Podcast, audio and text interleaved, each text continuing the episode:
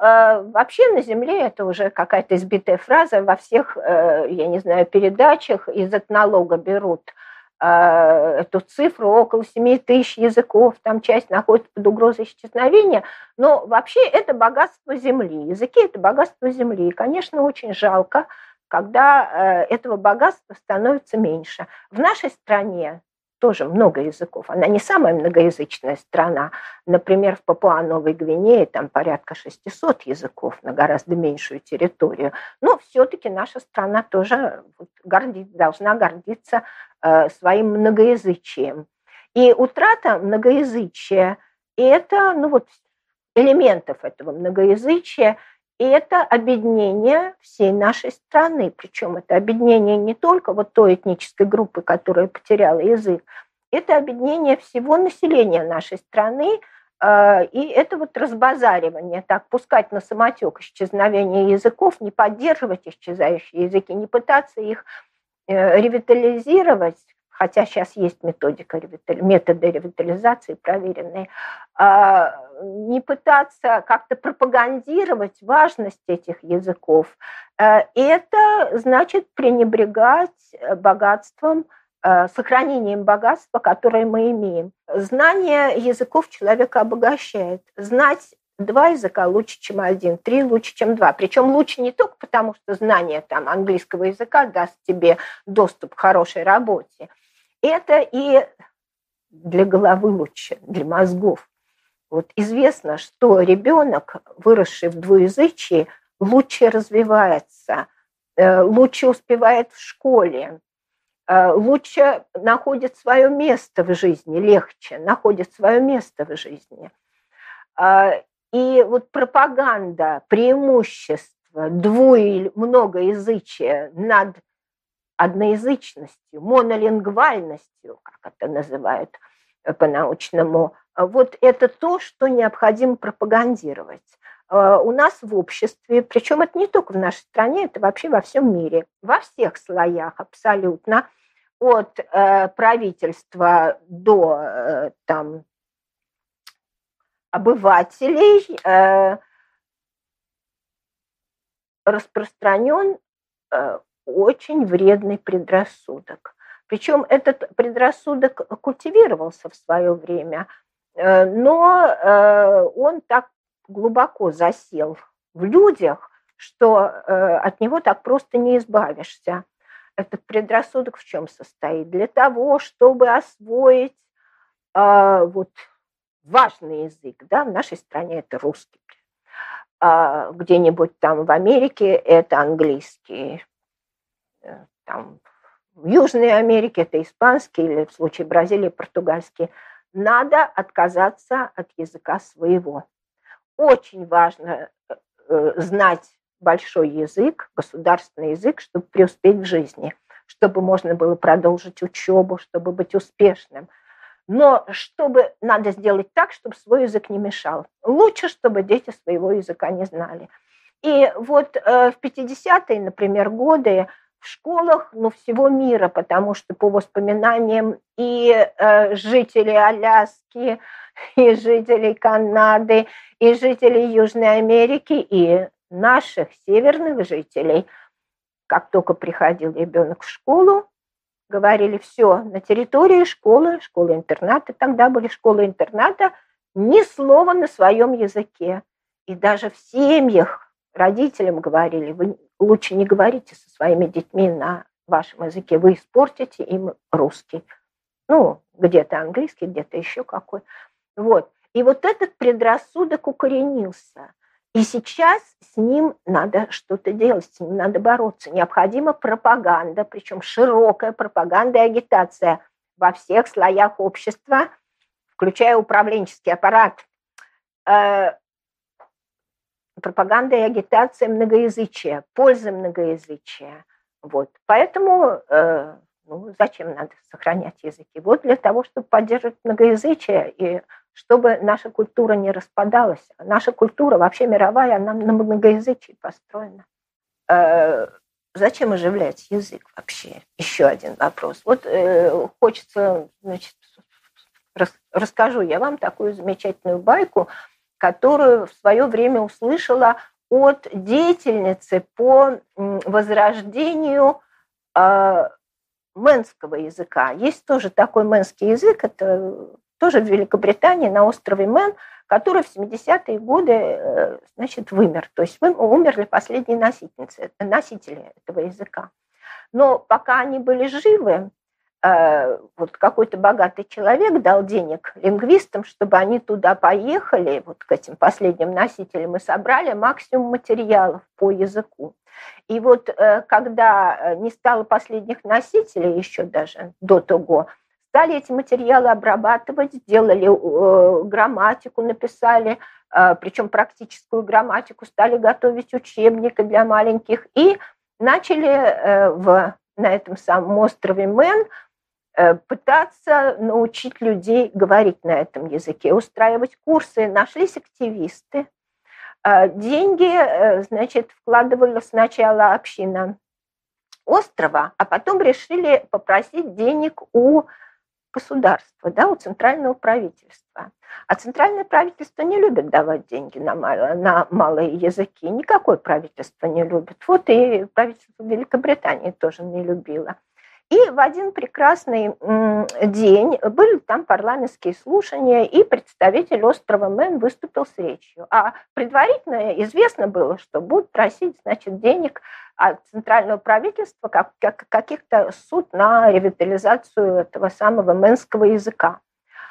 А, и как-то очень скептически все относились к этой идее в парламенте.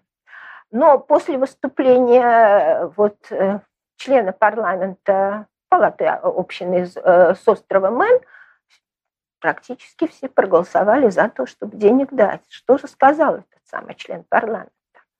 А это было как раз время, 80-е годы, когда, 90-е даже уже начало, когда э, были, происходили э, события в Вольстере, когда там было бомбометание, когда там практически, значит, постоянные были террористические акты, и вот в Северной Ирландии практически шла война.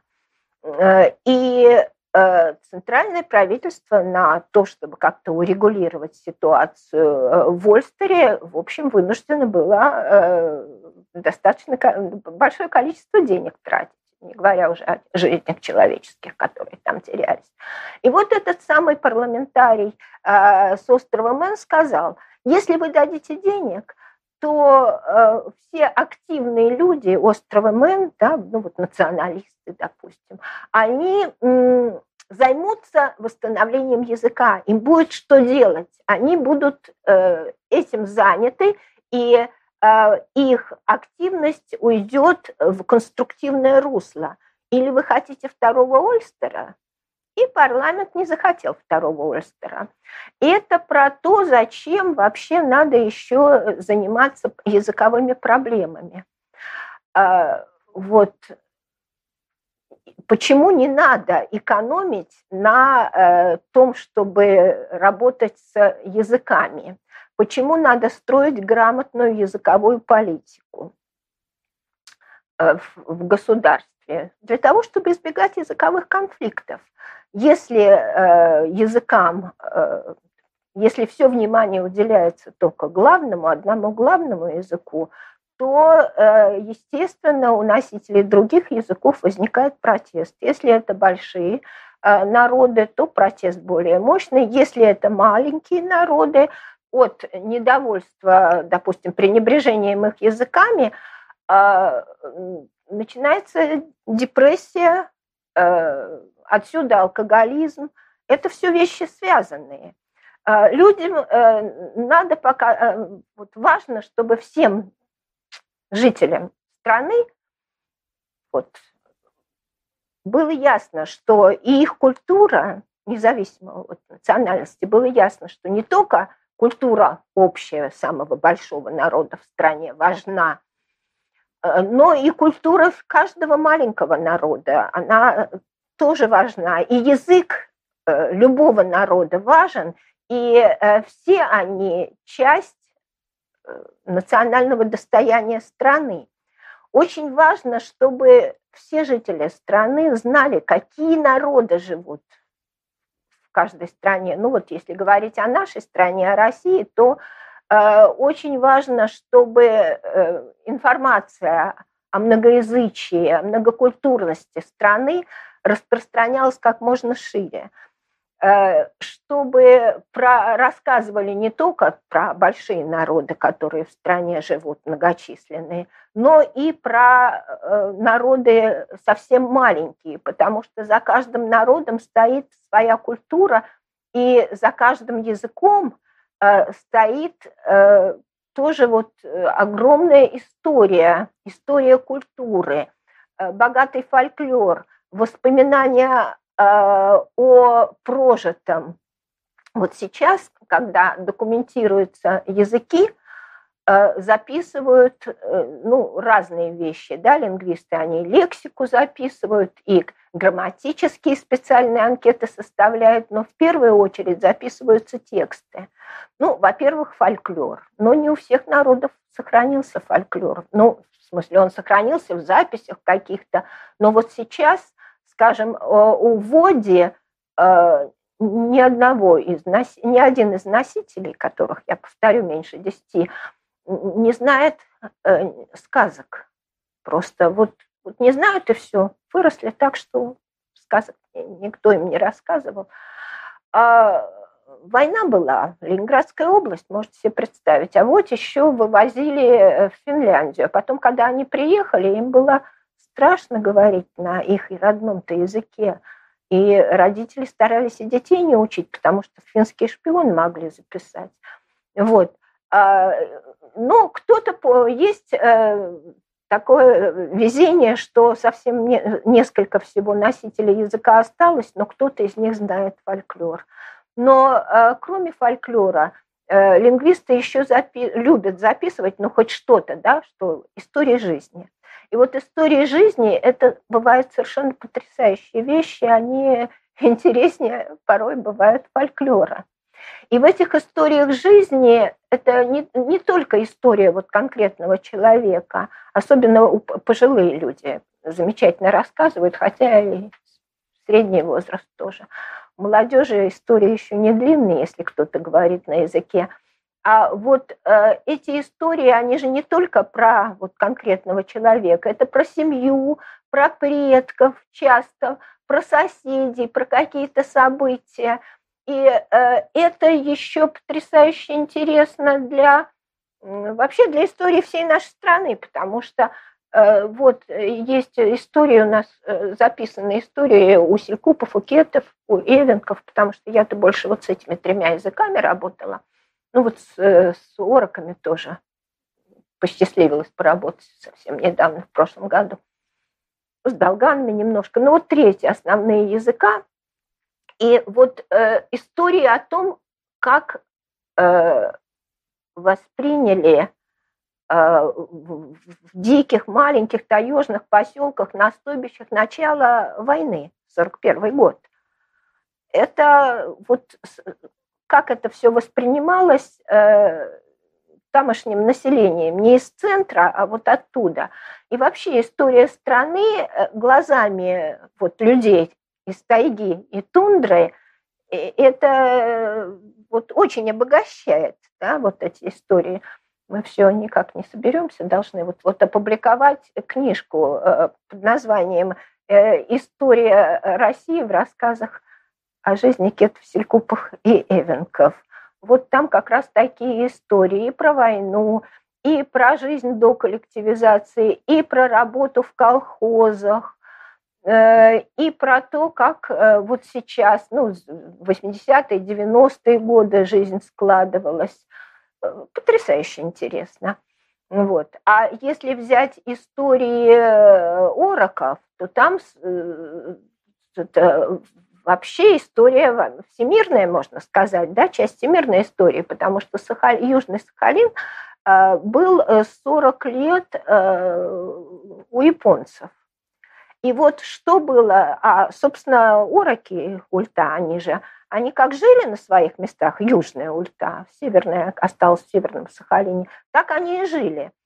И вот э, при японцах, соответственно, они ходили в школу, где их учили японскому. Значит, там вытеснение языка шло э, в пользу японского.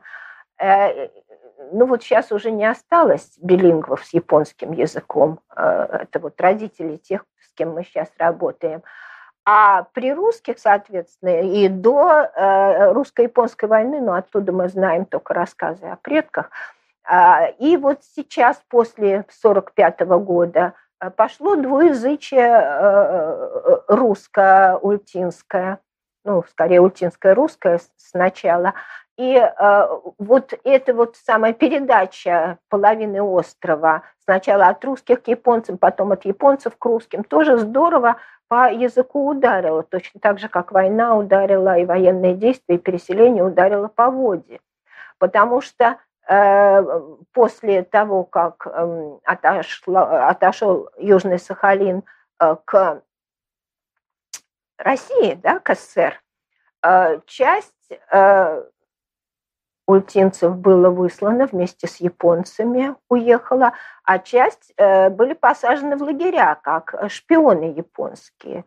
Просто потому, что они жили при японцах, и японцы там э, заставляли их охранять какие-то там э, в городе Паранайске какие-то точки. Не то чтобы с оружием, а просто. Вот. Так что э, совершенно трагически, когда вот эти вот маленькие, совсем малочисленные народы попадают в такую передрягу, э, вот всемирные какой-нибудь катастрофы вроде Второй мировой войны, ну и Первая мировая война тоже по западным-то территориям России прошлась, э, видишь, как это все хрупко.